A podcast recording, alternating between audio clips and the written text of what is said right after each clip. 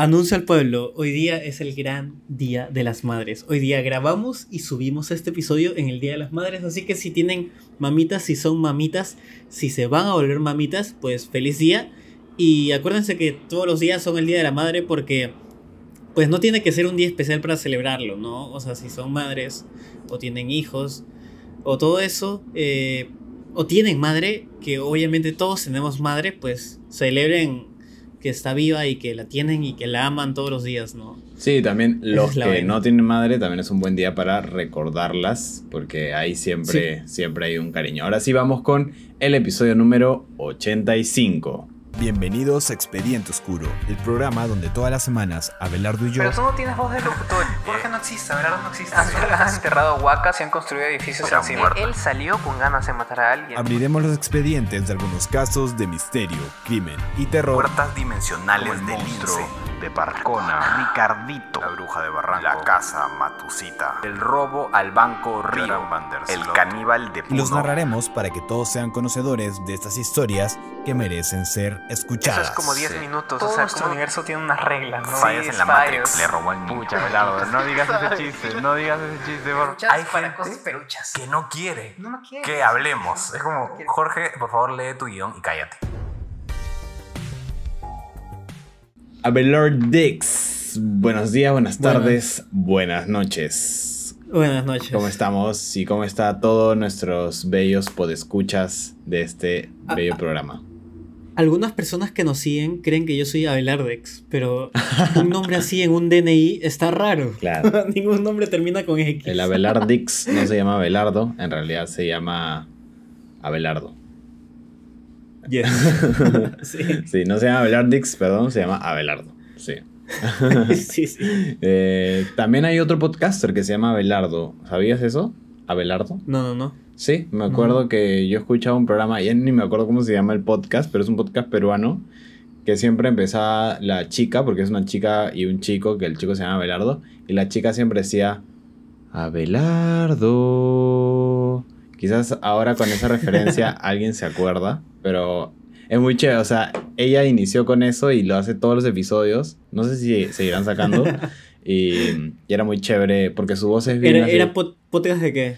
De talk show, un talk show de, de temas X en realidad. No, no tenía muchas. Ah. O sea, yo no le vi mucha estructura temática, la verdad. Como, como este programa, Expediente Oscuro, que ya está llegando al episodio 85. ¿No? Ya como saben, ya pasamos los 100 episodios en general, pero Expediente Oscuro pronto, en más o menos 15 semanas, va a cumplir su aniversario número 100 y tenemos que pensar qué vamos a hacer.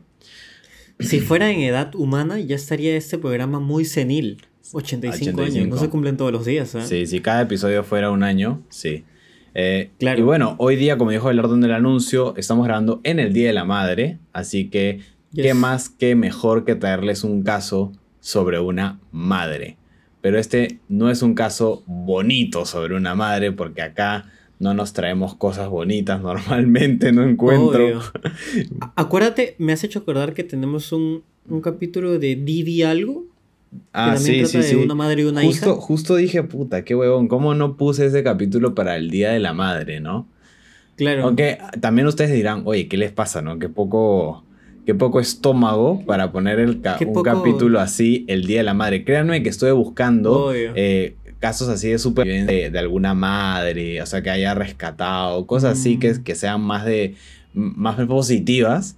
Pero cuando ponía como eh, casos de asesinato, misterio, crimen, que es lo que suelo buscar para este tipo de cosas sobre madres, todo era eh, o bueno, de supervivencia busqué, no había nada, pero cuando puse lo otro, todo era asesinato, asesinato, asesinato, asesinato, asesinato. Así que, Claro, todos son así, pero yo, yo que yo sepa, la película Mother, esa de terror de la madre fantasma que cuida a sus dos ah, hijas, está basada en una historia real. Ya, pero... En un mito eso, real. Eso también es va para el negativo, ¿no? O sea, este no es un no es un, a lo que voy es esto no es un expediente que te gustaría escuchar mucho el día de la madre, quizás, pero algo tiene que ver con las madres, así que por eso lo he traído. Como ven en el título, es un caso eh, que si es que lo conocen más o menos, viene desde Chile, tierras chilenas. Así es, es uno de los terceros, cuartos casos que hacemos de Chile, no sé si mucho más tenemos de Chile. Eh, Chile nos ha dado casos muy trágicos, la verdad, hay cosas feas pasando por ahí, o bueno, esas cosas son las que salen más que nada en prensa internacional, porque al final es lo que más hemos escuchado. Pero yo empiezo la pregunta del día, que es una pregunta... Del millón. Sí, que es una pregunta que me gustaría saber. ¿Son las madres perrunas celebradas el Día de la Madre? ¿Deberían serlo? Yo le celebro a mi perro. Yo la no, saludo, no, le doy no, no, no, si tu perrito es madre. Corrijo la pregunta. Si es que uno dice, yo no tengo hijos, pero tengo perros. Y yo soy una madre perruna. Ah, ya. ya, el otro sentido de la palabra, ya, capiche, capiche. Pucha, creo que no. No, no. Lo estuve conversando bastante. Es ¿ah? raro. Tuve un debate fuerte en mi trabajo porque eh, por el Día de la Madre estaban haciendo un evento y estaban viendo solo invitar a las madres, pero por ahí alguien dijo, pero hay que incluir a las madres perrunas, ¿no? Porque ella, por ejemplo, esa chica que lo dijo, es una madre perruna, ¿no? Entonces, eh, ahí fue como un poco ¿Son las madres perrunas madres realmente? ¿Quién es madre? La, pregunta es, ¿tú miras a tu perro como un hijo? Es que al final lo puedes ver como un hijo, pero no, no, o sea, no quiero desmerecer porque diciendo a, a una madre eh, perruna, ¿no? Diciéndole, tú eres madre y te debemos celebrar por tu día. Estoy desacreditando el trabajo de ah, todas las, madres, humanas, que disculpen, pero es un trabajo, o sea, yo sé cómo es tener un perro y tampoco es fácil, pero, brother, ser madre humana de un bebé humano es, otro nivel. Así que, bueno. La, para las madres perrunas, no les voy a decir feliz día hoy, quizás hay un día de la madre perruna, creo que sí hay. Así que ese día ya les tocará celebrar. Así que si eres madre perruna, no estés acaparando el reflector de todas las madres, madres humanas. Jorge, Jorge haciendo su, su protesta en el podcast, ¿no? Así de gratis. Pero las madres, obviamente, adoptivas sí son madres. O sea, ahí no hay dudas. Ojo, las madres adoptivas son madres. Y con madres adoptivas. Para las madres perrunas podemos hacer eso de un aplauso para las madres sí, perrunas. Un aplauso. Un aplauso. Listo. Listo. Eh, sí. Y las madres adoptivas, madrastras también, ellas sí, obvio que sí. Eso sí, no hay, no hay duda. Y, y, eso, y esa es mi opinión, gente. Luego ya no estén. Es la perspectiva de Jorge. Por, decirlo así, es una diferente responsabilidad. Obvio, sí. Es una diferente carga. un perrito, obvio, sí es una responsabilidad o una mascota en general, gatunas y lo que sea, pero ya no vas a compararlo con un hijo humano, ¿no? Claro. Y bueno, ahora sí. Eh, yo a continuación les voy a contar este casito que en realidad no le hice una intro porque estaba un poco largo, así que decidí cortarle la intro con esta pregunta que les he hecho y quiero aprovechar de mandarle saludos a uno de ustedes, un gran seguidor nuestro desde Instagram que es Héctor. En Instagram solo sale como Héctor, así que Héctor, gracias por escucharnos. Héctor. Gracias por pedir también tus saludos. Y ya saben que todos pueden pedir sus saludos por Instagram, por el DM y recomendarnos casos como también lo han hecho muchas veces. Te amo, Héctor, te amo. Entonces, a continuación, abriré el expediente oscuro de Mirta Ardiles, un caso de asesinato que conmovió a todo Chile. Oye, eso rimó un poco, ¿no? Uh. el 26 de noviembre del 2020, todo estaba tranquilo en la zona de Villa Talinay de Coquimbo, que es un lugar en Chile, ¿ya? que espero no volver a decirlo. Sin embargo, todo estaba tranquilo, 26 de noviembre de 2020, acordémonos, plena pandemia, o sea, la gente con mascarilla, etc. Sin embargo, un extraño olor a quemado generó curiosidad y preocupación de los vecinos de la zona. Al salir, ¿no? Los vecinos salieron a ver de dónde salía este olor, se percataron que había humo proveniente de una ventana, de una casa. Esta casa era la casa de Mirta Ardiles, en donde vivía con su hija Melisa Chávez, una niña de 12 años de edad. Niña o puberta, no sé cómo le quieren decir, o prepuberta, la verdad, no sé más o menos a qué edad es la pubertad exactamente. Una, una joven. Una joven, sí. Los vecinos tocaron la puerta para advertirle de lo que parecía ser un incendio que se estaba iniciando, pero nadie abría. ¿no? Gritaban el nombre de Mirta, de Melissa, pero no contestaban. Ante la desesperación, pues llamaron obviamente a los bomberos, quienes se demoraron tres minutitos en llegar a la escena. Cuando ingresaron los bomberos a la casa, se dieron cuenta que no solo había un incendio sucediendo, sino que había una escena desgarradora en donde la pequeña Melissa Chávez se encontraba en el suelo sin señales de vida, o sea, había muerto. Pero para los bomberos esto era muy claro.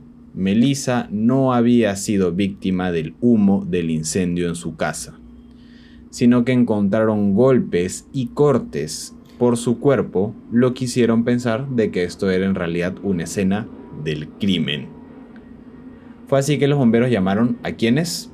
A la policía, a la police. Tenían que, obviamente para una escena del crimen, ellos eran los que tenían que ingresar por acá, Al llegar, los investigadores se dieron cuenta de que todo esto era un gran misterio.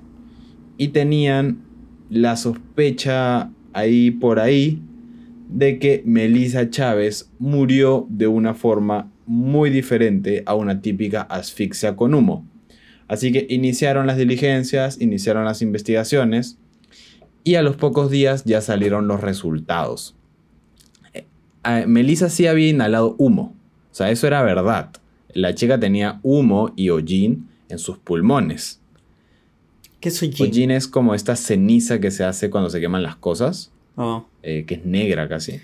Eh, eso lo había inhalado. Pero esto qué indica O sea, a ti como forense. que estaba viva. Exacto. Que Melissa estaba ¿no? viva cuando inició el incendio. Entonces, eh, ¿podría haber muerto en el incendio ahogada? Sí, podría haber muerto en el incendio ahogada. Sin embargo, habían unas heridas en su cráneo que fueron las causantes de su muerte. Entonces, los vecinos se quedaron como, what the fuck, ¿no? ¿Qué ha pasado aquí? Esto Claro. parecía un trágico, una trágica muerte de una niña en un incendio, ¿no? Eso, eso está bien raro, o sea, suena un caso, o sea, yo he escuchado tantos casos salidos de tu boca que esto suena a un caso de los 80, 70. Sí, no, suena un caso muy rebuscado. Así que, Y- o sea, suena un caso antiguo donde pues, pues eso es, es, no es normal, pero solía suceder, ¿no? Claro, se, se siente que... Pero si me dices que es un caso así actual, Sí, quedo 2020, en plena pandemia. Así es. rarazo, muy Entonces raro. empezó una gran protesta, la gente se empezó a mover. Querían que se investigara, que se aclararan los hechos. Los vecinos hicieron carteles por Melissa y se separaron ahí, empezaron a hablar con la prensa. ¿Y quién estaba delante de la cámara en todo momento? La Así vieja. es. Nada más y nada menos que. Mirta. Mirta Ardiles. Mierda. Quien estaba indignada con lo sucedido por su hija y pedía justicia. Y mientras se quemaba la casa, ¿dónde estaba la Ahí ahorita te enteras de everything. Ah. En las redes empezaron a hablar de los videos que hacía la prensa y empezaron, tú sabes cómo son los la gente en redes, a Claro. analizar cada segundo, cada frame de, de todos los videos, ¿no? Entonces el asunto comenzó a escalar en redes ya que los vecinos comenzaron a sospechar de la actitud de la madre. Tenía una actitud extraña, una actitud que causaba sospecha ya que cuando se prendían las cámaras, la madre hablaba ahí muy afligida, eh, todo esto eh, quería justicia para su hija y bla, bla, bla, pero detrás de cámaras su actitud era diferente, estaba más tranquila, Mm. estaba más relax. Al parecer, Sí. algunos no les cuadraba esta especie de doble discurso y empezaron a investigarla así, ¿no? Como, ¿qué está pasando acá? ¿no? Varios vecinos dijeron que cuando inició el incendio, el padrastro de Melissa, porque sí, Melissa vivía con su madre, con su padrastro, que es la pareja de su madre, y con el hijo de esa relación, que sería su medio hermano, ¿no? Entonces, los vecinos dijeron que cuando inició el incendio, el padrastro de Melissa llegó a la casa desesperado. O sea, él, no, él lo que quería era salvar a Melissa. Pero obviamente los bomberos no lo dejaron entrar, pues, ¿no? Porque el hombre se hubiera podido morir. Luego llegó la mamá, Mirta. Pero la mamá estaba más tranquila. Dicen que era rara esa actitud, no era lo que uno espera cuando ve que su casa se está incendiando y que su hija se ha quedado adentro. No, no esperas que llegues así hecha una, oye, ¿qué está? ¿Qué pasó? Oye, ¿qué pasó? ¿No? ¿De quién es esa oh, casa? ¡Ah! Es mía. ¿Y Melissa? ¿Y mi hija? Ajá, no. O sea, no es lo que esperas, pero más o menos esa fue la reacción. Claro, muy, raro. Entonces, las cosas que olían acá rancias, pues. Algo, algo olía podrido en este caso. La gente empezó a sospechar de Mirta. Y las autoridades esta vez no se quedaron atrás y comenzaron a investigarla a ella y a su padrastro, ¿no? A ambos. ¿Qué? ¿Y, la, ¿Y la gente por dónde teorizaba? Por redes. ¿O qué teorizaba hasta ahora? Facebook es un lugar así bien tóxico para teorizar. Sí, no. ¿Te acuerdas en Perú cuando un, un actor se suicidó ahora en hace un No se ha comprobado, o sea, no han salido a decir si es un suicidio realmente. Es lo que todos creen y creemos, pero no se sabe. Claro. Entonces, murió. Pero eh, las teorías de Facebook era que pues había soltado un muñeco, habían soltado un muñeco y que los bomberos habían sacado a Diego Berti por un costadito y había fotos y pruebas. Sí. Esa era la teoría más, más en plan. Sí, oye, ¿De dónde te sacaste eso? ¿Quién fue la persona que dijo, tengo una idea? y bueno, se puso a escribir eso en Facebook. Pero. Claro, estaba lo caso. En Facebook hay teorías. Es el Reddit. Hay gente muy conspiranoica, sí, realmente. Sí, sí, sí. Ayer justo eh, fui al centro de Lima, ¿no? Para sacar fotos y estaban los antivacunas. y había un montón de gente disfrazada y ahora dicen que las vacunas son agua de mar. Agua de mar, que no están... Agua de mar, ajá. Y tenían botellitas de agua de mar y las pasaban para que prueben. Y para que se den cuenta que eso es lo que nos están inyectando. Qué asco. Lo caso, ¿no?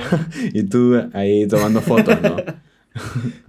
No, había una calavera, habían varias calaveras con, con así jeringas gigantes. Bueno. Era, se veía lo caso, se veía muy Bueno, pero yo les quiero contar quién era Melissa, Melissa Chávez. Pues Melissa era una niña con una vida difícil, como muchos niños de hoy en día, en verdad.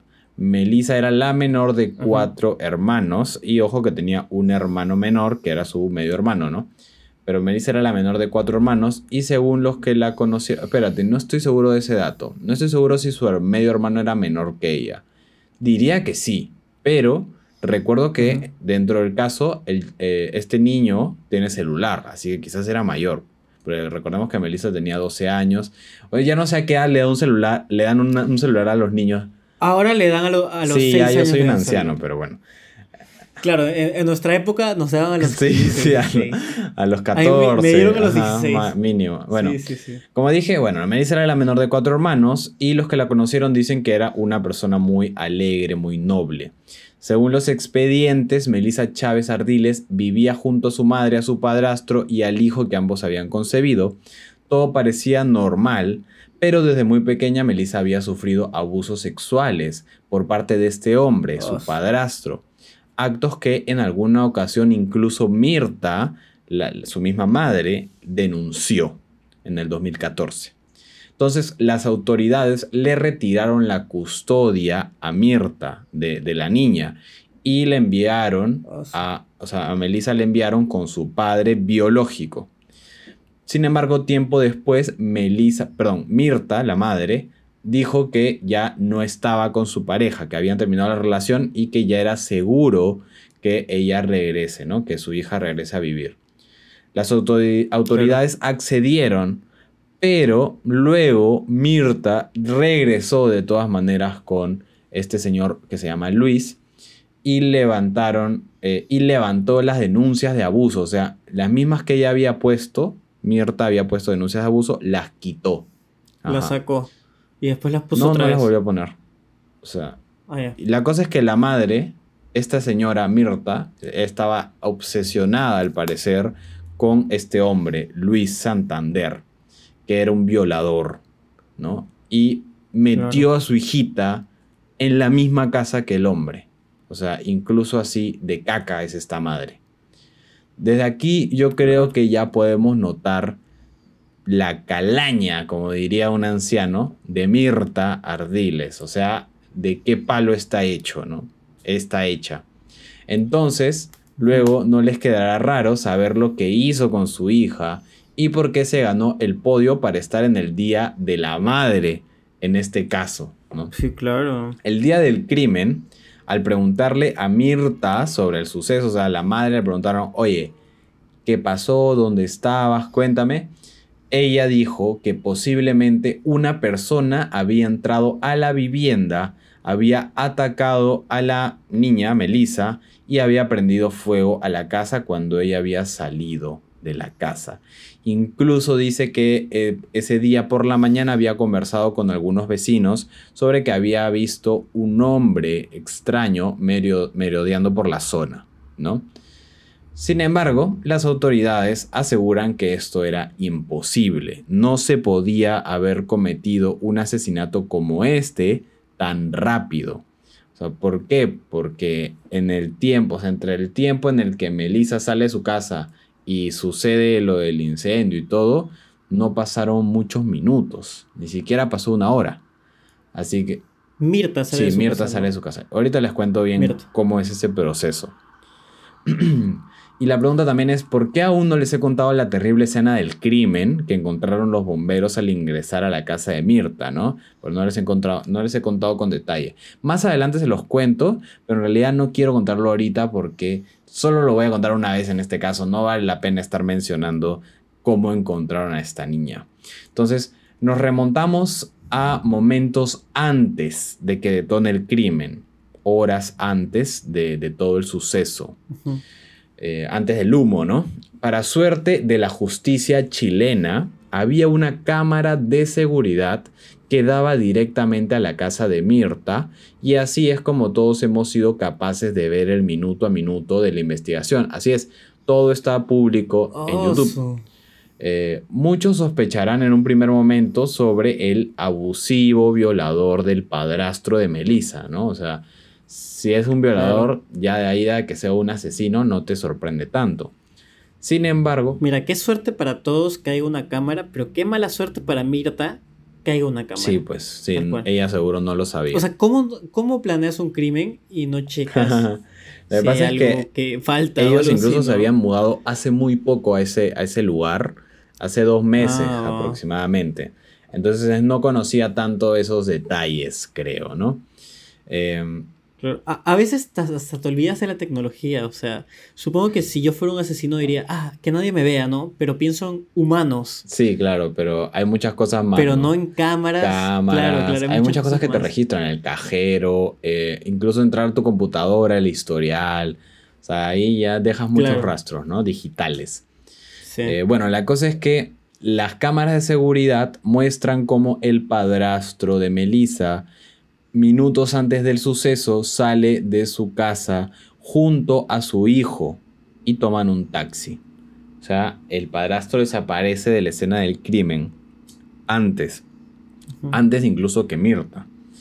En su declaración dijo que había tenido que ir al colegio del niño porque le tenían que poner una vacuna para que inicie las clases. O sea, era obligatoria la vacuna. Acordémonos que estábamos en pandemia. Entonces yo me imagino... Su agüita de mar. ajá, yo me imagino que habla de la vacuna. Yo me imagino, la verdad, que habla de la vacuna del COVID. Entonces, para iniciar clases se la tenían que poner. Entonces, el padrastro dijo a su hijo, ¿sabes qué, muchachón? Vámonos ahorita, te pongo la vacuna y después aprovechamos para comprarle comida al perro, porque esas fueron las cosas que hizo, ¿no? Las cámaras de seguridad corroboran esto, ¿no? Entonces, ¿qué pasó? ¿no? ¿Qué pasó dentro de la casa de Melissa y por qué tanto misterio? Pues minutos antes de que salga el padrastro de la casa, perdón, minutos después, minutos después de que salga eh, el señor Luis de la casa, sale ahí sí Mirta. O sea, primero se va Luis con su hijo, salen a vacunación y a comprar comida. Minutos después se ve por las cámaras de seguridad, sale Mirta, que según ella se iba al dentista. Eh, esa era su, su coartada, ¿no? Eh, la del dentista. A Melissa Chávez, a la niña, le encontraron muerta en el suelo. Y ahora sí les voy a decir cómo. Tenía golpes por todo el cuerpo y la cabeza y tenía varias apuñaladas, especialmente en la cara. Incluso una le atravesó el cráneo. Esa fue la que terminó con su vida. ¿Qué? El cadáver, bueno, no la terminó inmediatamente porque sabemos que se quedó agonizando un rato ya que tiene humo en los pulmones, ¿no? Em, bueno, también su cadáver se encontró con quemaduras del incendio y el, incendio parece haber sido provocado. Entonces acá ya está. Cuando apuñalas a alguien en la cara, o sea. Tienes que. Nunca he escuchado. Yo jamás había escuchado de que le atraviesen el cráneo a alguien con un cuchillo. Claro. O sea, eso es para mí ha sido, quizás, no sé, le rompió la cabeza, pero atravesarle, quizás está mal el dato, pero me parece como que tienes que tener una fuerza increíble. Bueno, la cosa es que... E, e, es bien fuerte, o sea, y es bien sádico, o sea, qué raro. Mirta dijo que ese día, después de que Luis saliera de su casa, ella le escribió al dentista, ¿no? Quería ir a atenderse la madre Mirta. Esto quedó comprobado por la policía ya que tenían los teléfonos de todos, de el hijo, la madre y el padrastro. Eh, y ahí vieron, pues, ¿no? Las conversaciones. Se dice que Melissa fue a hablar con su, perdón, Mirta, ay, me confundo demasiado con sus nombres. Se dice que Mirta fue a hablar con su hija Melissa, ¿no? Quien estaba en su habitación, ya que más o menos dormía hasta tarde. Y le dijo, oye, Melissa, acompáñame, voy a ir al dentista. Pero Melissa le dijo, no tengo ganas, no, no quiero, ¿no? Y Mirta le dijo, eres una floja, está bien, me voy yo. Y la dejó y se fue al dentista. Esto le pareció raro a Luis y le pareció raro a la familia, ya que no era común que ellos salgan sin sus hijos. O sea, no eran de las típicas familias, de los típicos padres que dejan a sus hijos solos, porque hay, hay, ese estilo y también hay el estilo de me acompañas hasta el baño. Entonces, y que lo llevan a todos lados. Bueno, era raro porque Mirta era de este segundo estilo, pero esta ocasión dejó a Melissa sola en casa y bueno, se veía bastante conveniente para lo que terminó pasando. Así fue que Mirta salió de su casa aproximadamente a las 11 de la mañana, va al cajero, que está comprobado también por el cajero, y después se fue al dentista en un taxi. Sin embargo, nunca llegó al dentista porque en el camino la llamaron diciendo que su casa se estaba incendiando. Como ven, no pasó mucho tiempo, deben haber pasado 15, 20 minutos entre lo que ella salió y, lo, y en que la llamaron, ¿no? Pero como saben, la ciencia es hermosa y los investigadores no creían los cuentos de Mirta. Así que viendo la escena del crimen, primero descartaron que alguien haya podido ingresar por la ventana, como decía ella, y realizar todo este asesinato, este incendio en 20 minutos, ¿no? Eh, era como imposible físicamente, químicamente, etc. Segundo. También una, una, una coartada un poco sonsa. Sí, es verdad. Probablemente fue, fue como que un apuro, entonces trató de hacer una coartada rápida. O sea, no fue planeado, fue como no, fue por impulso. Ahorita me Yo diría que fue semiplaneado. No hizo un plan días antes, pero en ese momento más o menos quiso un plan. Eh, Segundo y más importante que el primer, la primera investigación fue, ok, en 20 minutos Fly nadie hace todo esto. Así que, pero luego descubrieron otra cosa. Obviamente se fueron a la cocina y sacaron todos los cuchillos para buscar el arma homicida, a ver si por ahí la encontraban, ¿no? Analizando los cuchillos de la cocina, encontraron uno que estaba sospechosamente muy limpio así limpito. Entonces, pero la ciencia, como dije, es hermosa y nada es suficientemente limpio para un forense. Así que aún a ese cuchillo encontraron ADN de Melissa y ADN de Mirta. Y esto fue posible que la colocaran a la madre como principal sospechosa de toda la investigación. Ahora sí, ya tenían más o menos una ruta y una prueba para investigarla a fondo. Y había algo también muy sospechoso, y era que Mirta tenía una especie de sobreesfuerzo por tener una coartada. eh, lo del dentista que conversó por WhatsApp, no, oye, mira, de la nada se le ocurrió irse a revisar eh, la prótesis, no sé qué tenían en la muela, de la nada, ¿no?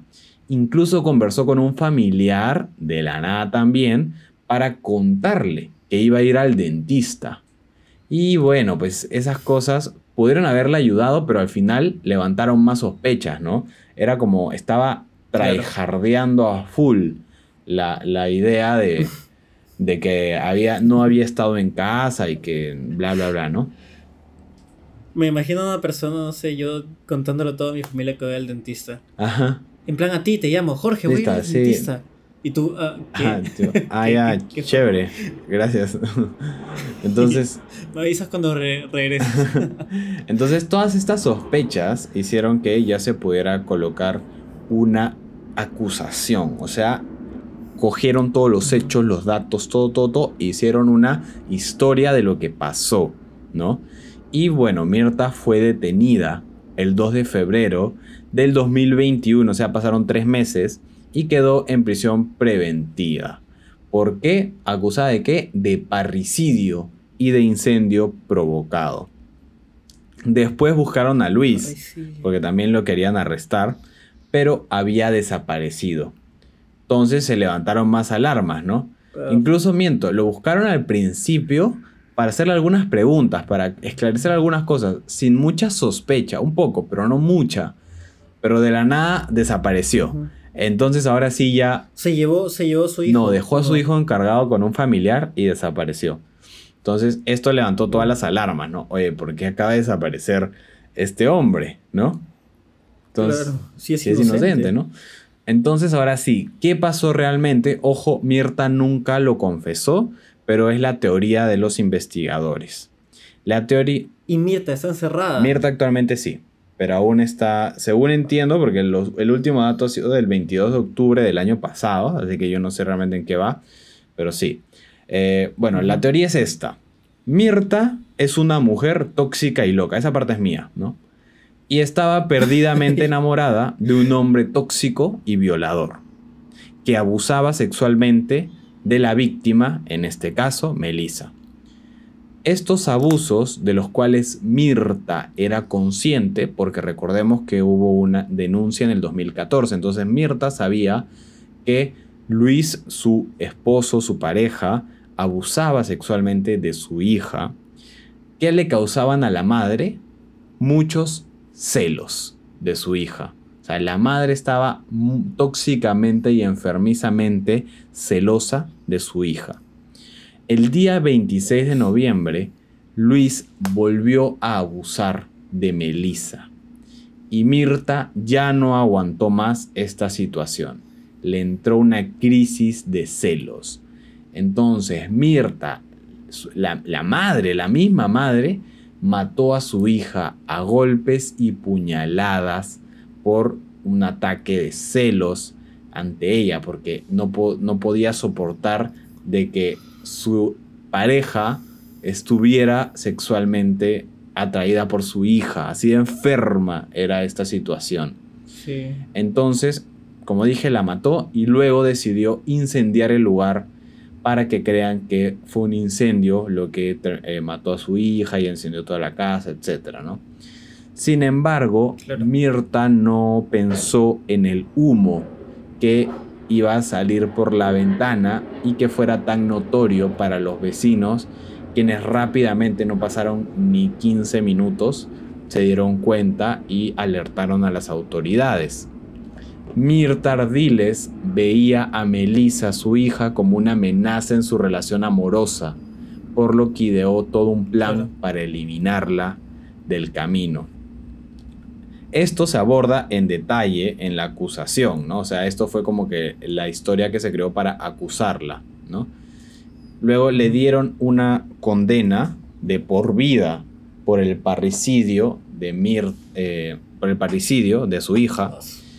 Sin embargo, eh, hay diferentes temas legales, etcétera, y prisión efectiva, o sea, lo que se va a quedar en la cárcel no es de por vida, sino son como 33 años, creo, o algo así. Por ahí tenía el dato, pero creo que lo borré.